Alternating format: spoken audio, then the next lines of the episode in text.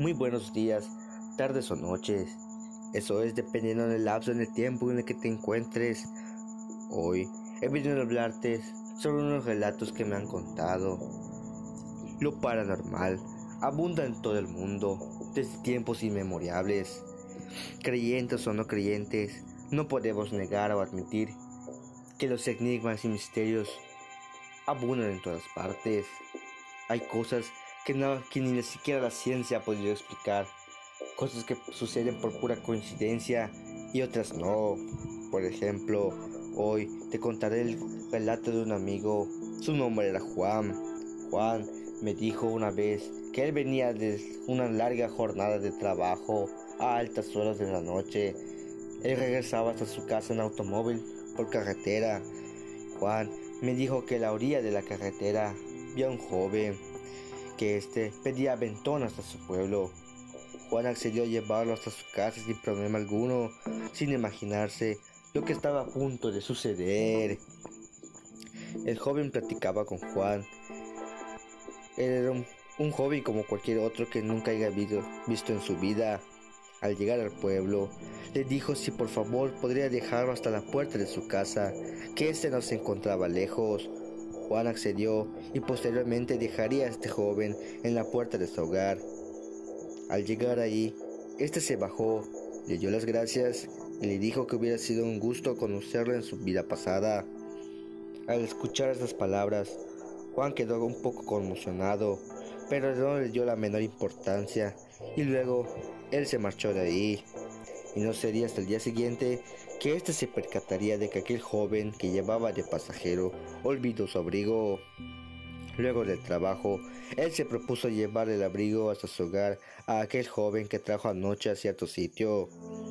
Él tocó a la puerta y de ahí salió una señora y él le preguntó por aquel joven al cual le pertenecía el abrigo. La señora impactada le preguntó qué hacía con el suéter del joven, a lo que Juan le respondió Ayer lo dejó en mi auto, luego de que le dieron aventonas aquí. A lo que la señora le responde, mi hijo murió hace más de dos años en un accidente automovilístico en carretera. ¿Cómo puede ser eso posible, señor? Por favor, no esté bromeando, que eso no da ninguna gracia.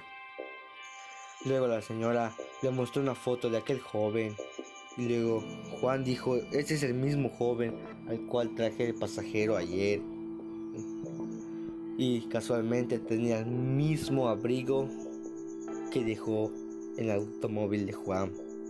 Sí, yo también quedé impactado, pero bueno, estos son uno de tantos relatos que me han contado que han sucedido.